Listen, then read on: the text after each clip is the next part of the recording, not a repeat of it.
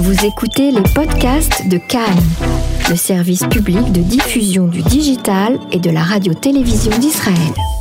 En ligne avec nous, David Rigoleros, bonsoir. Je rappelle que vous êtes euh, chercheur attaché à l'Institut français d'analyse euh, stratégique, rédacteur en chef euh, de la revue Orient stratégique à l'Armatan. On va aborder avec vous plusieurs sujets, faire le point sur plusieurs sujets qui, alors, on, va le voir justement, qui sont pas forcément liés entre eux, parfois oui. Ces dernières semaines, il est un peu moins question. Les gros titres s'intéressent un petit peu moins à la question syrienne et au, combat. En tout cas, je parle en tout cas du point de vue d'Israël, puisqu'ici il y a eu euh, toute une, actualité liée, par exemple, aux frappes attribuées à, Israël. Et du coup, euh, relégué un peu au, second plan, ce sont ces, combats autour d'Idlib. Alors, qu'est-ce qui se joue? Il y a évidemment cette fracture et cette opposition entre Turcs et Russes. Il semble que l'armée syrienne a, réussi à remporter une bataille assez importante. Quel est le point aujourd'hui, euh, cette semaine, euh, sur ce front syrien? Oui, alors ce qu'il faut rappeler, c'est que la région d'Idlib euh, constitue une région peuplée de 3 millions d'habitants aujourd'hui, qui a reçu au, fil des reconquêtes du régime euh, les, les, débris euh, des, des, groupes djihadistes qui, qui, avaient été vaincus dans d'autres régions, dans la route orientale notamment, dans le sud. Et donc aujourd'hui, c'est une, ça constitue un abcès de fixation parce que euh, c'est euh, c'est là l'essentiel des, des, groupes contre le régime, qu'ils soient rebelles ou djihadistes, se retrouvent mélangés à, à, la population et donc ça, ça constitue évidemment un problème majeur. Alors il faut rappeler que cette région d'Idlib, euh, qui euh, qui est sur, euh, qui comprend un, axe stratégique autoroutier qui qui va de d'Alep jusqu'à Hamas, jusqu'à Damas en passant par par Hama, est donc essentiel pour finaliser la, la, consolidation de la reconquête des, par les forces du régime. Et il se trouve que ça a fait l'objet de discussions depuis 2017, depuis fin 2017, dans le processus d'Astana entre la Turquie d'une part, euh, la Russie et les Iraniens, et, ça a donné lieu en septembre 2018 à, Sochi dans une rencontre entre Erdogan et, le président euh, le président Poutine à un accord non pas seulement de désescalade comme en 2017, mais de, démilitarisation avec euh, l'installation de postes d'observation turcs et c'est là l'enjeu aujourd'hui évidemment, euh, pour tenter de d'isoler, euh, pour éviter que euh, il y ait une invasion euh, de la région massive par les forces du régime, pour tenter de stabiliser cette région temporairement avec des postes d'observation tout le long effectivement de la zone de contact avec les forces du régime. Et donc ça n'a pas marché, c'est cette idée. Alors le problème, effectivement, le problème, c'est que dans le deal entre guillemets entre Russes et, et Turcs, il y avait l'idée de la part de Vladimir Poutine que euh, Erdogan, euh, enfin Erdogan était censé euh, dédjihadiser euh, notamment les groupes djihadistes qui, qui, dominent la région, en l'occurrence le Hayat Tahrir al-Sham, qui est l'ancien Jabhat el-Nosra, qui est omniprésent, euh, parallèlement à quelques groupes affiliés à la Turque pro-turque du Front National de Libération, mais globalement c'est effectivement euh, la mouvance djihadiste qui domine le territoire. Donc il y avait un espèce de statu quo avec les Turcs, mais évidemment le, président Poutine demandait à terme qu'il y ait une, bah, une intégration de tous ces groupes sous tutelle turque. Et c'est ce que n'a pas réussi à faire le président Erdogan. Pas réussi euh, ou pas voulu? Euh, il, a, euh, il, a, il a échoué de ce point de vue-là parce qu'il aurait probablement souhaité pouvoir mettre sous tutelle tous ces groupes, mhm. mais euh, notamment son le chef euh, Adjoulani a refusé catégoriquement effectivement la tutelle turque euh, en installant une administration d'ailleurs autonome. Et, et donc effectivement la question d'Idlib de constitue un abcès de fixation parce que c'est un, un, gros morceau de territoire qui échappe encore au, au, contrôle du régime de Damas.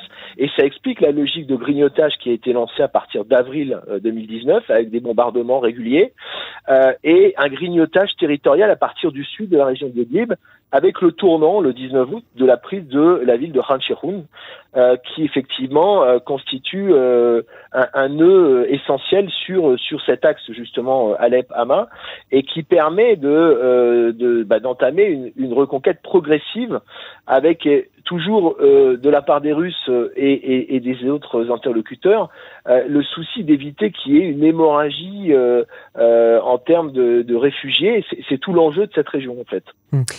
Mais alors pourquoi les Turcs sont aussi impliqués? Est-ce qu'ils voulaient y mettre et profiter par exemple des postes d'observation que, vous avez évoqués? Est-ce qu'ils voulaient en, profiter pour accroître aussi une présence militaire en plus au-delà de ces postes d'observation? Alors en réalité, les, la stratégie d'Erdogan, c'était de, consolider le protectorat euh, euh, turc euh, plus au nord, mhm. dans la région qui avait été reconquise au, détriment des Kurdes, notamment Afrin, etc., sur la frontière turco-syrienne, qu'il a bien consolidé.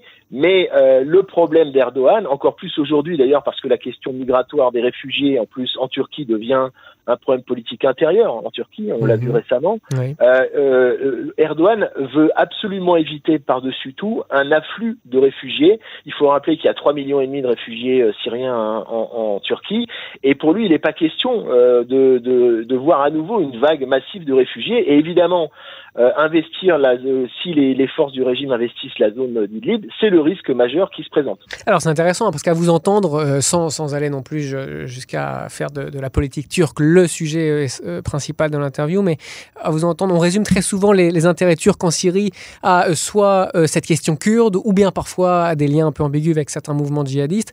Ici, vous nous expliquez qu'il y a aussi une troisième préoccupation très importante, sont les réfugiés.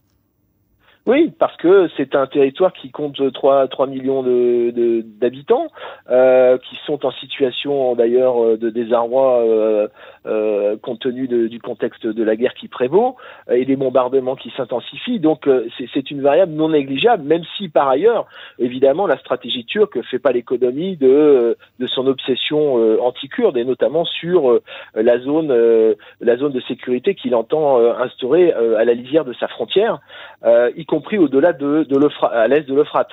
Mais en tout cas, pour ce qui est de, de la région d'Idlib, c'est évidemment, d'ailleurs c'était l'objet de, de, ces postes frontières, c'était de pouvoir instaurer des zones tampons euh, qui permettaient de différer précisément une offensive massive des forces du régime. Et là, mmh. on se retrouve euh, dans, dans euh, l'hypothèque à constituer son, son insuccès à réduire effectivement les forces djihadistes, en tout cas de les soumettre à une forme de tutelle turque. et, et c'est précisément pour ça, vraisemblablement, que les forces du régime considèrent que le deal passé entre Poutine et Erdogan, finalement, est nul et non avenu. Mmh.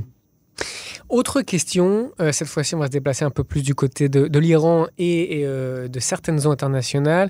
Euh, cette, guerre ou ces tensions autour des, pétroliers, autour de certains, de certains bateaux, où ça en est actuellement? Où en est surtout et notamment la force internationale qui avait été évoquée il y a un mois? Oui, alors la force internationale qui effectivement a été souhaitée par Donald Trump, euh, pour l'instant, elle se réduit à une portion congrue, c'est-à-dire euh, euh, à une force anglo-saxonne, puisque seul Londres, enfin seuls les Britanniques ont accepté d'y participer, mhm. et on a on a on a eu connaissance des, des réticences affichées, notamment de la France et, et, des autres pays européens, justement pour ne pas alimenter une tension qui était jugée extrêmement préoccupante, avec l'idée qu'une telle force serait pourrait constituer, au dire même d'ailleurs de Euh, une, forme de provocation.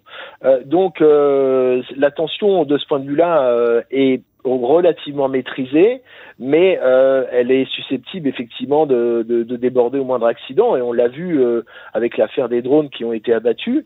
le dernier événement en date, c'est le, bateau, le Grace One, qui avait été immobilisé à Gibraltar, donc au début de l'été, et qui et qui a, a été euh, relâché par les autorités de, Gibraltar, euh, justement, malgré une demande express euh, d'immobilisation américaine, au motif que la, la, législation européenne ne pouvait pas imposer cette immobilisation.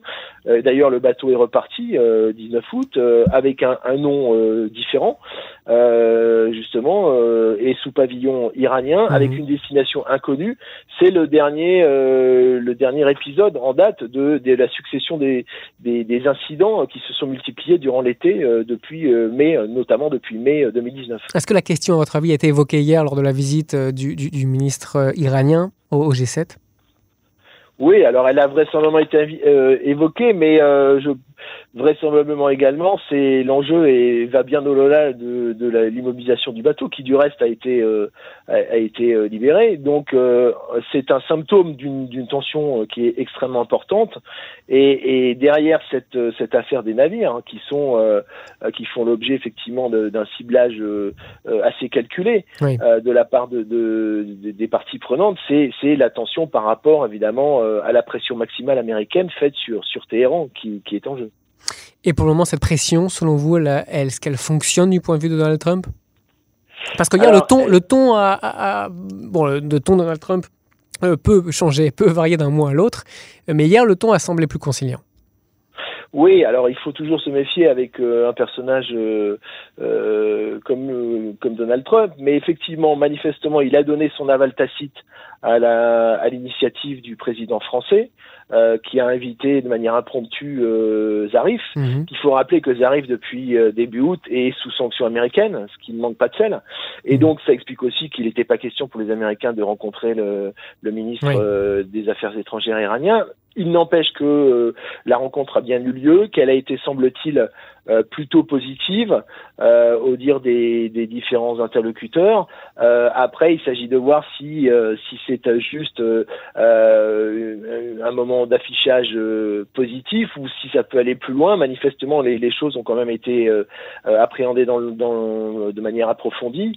on peut noter la, la, dernière déclaration du président Rouhani qui demande aux Américains de faire le premier pas pour une éventuelle reprise du dialogue, notamment en levant toutes les sanctions, ce qui est peu probable évidemment de la part des États-Unis. Donc euh, l'hypothèque n'est pas levée, mais un petit euh, frémissement euh, s'est fait sentir effectivement à la faveur de cette rencontre.